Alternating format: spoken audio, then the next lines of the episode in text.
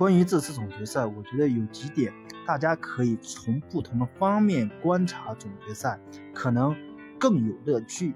一就是博彩方面，美国为了获得最大的收益，博彩方面会如何倾斜，消息会如何放出，大家肯定心里要有点数，肯定要渲染猛龙队夺冠的希望，肯定要渲染勇士队所存在的矛盾以及勇士队所存在的隐患，这个就让赌博博彩资金更大的向猛龙队倾斜。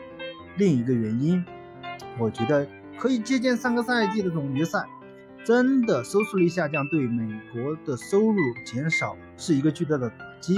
所以这次一定让博彩，让所有人的热情集中到猛龙队身上，勇士队就那样了。大家看了那么多年，另一个原因，大家可以看到杜兰特究竟好了没有？好到什么程度？为什么消息放出了那么迟疑？肯定是有原因的。我觉得，如果是赛季报销，绝对要提前告知，不可能隐瞒。要不，他就是滑天下之大稽，而且最后导致球队失误，也是一件很搞笑的事情。我觉得杜兰特好的程度可能比我们想象的要好。我觉得联盟可能控制了杜兰特。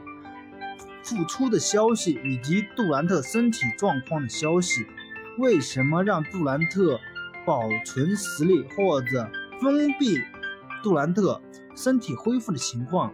我觉得挺有深意的，大家觉得呢？所以这次总决赛其实不简单，单单看篮球的原因，其实大家都知道。如果在看到博彩以及美国本土篮球发展的水平来看，冠军一定要留在美国本土，毕竟篮球还是美国最厉害嘛。如果加拿大夺冠，对美国可能也是一种嘲笑，你觉得呢？欢迎大家踊跃的点赞评论，谢谢大家。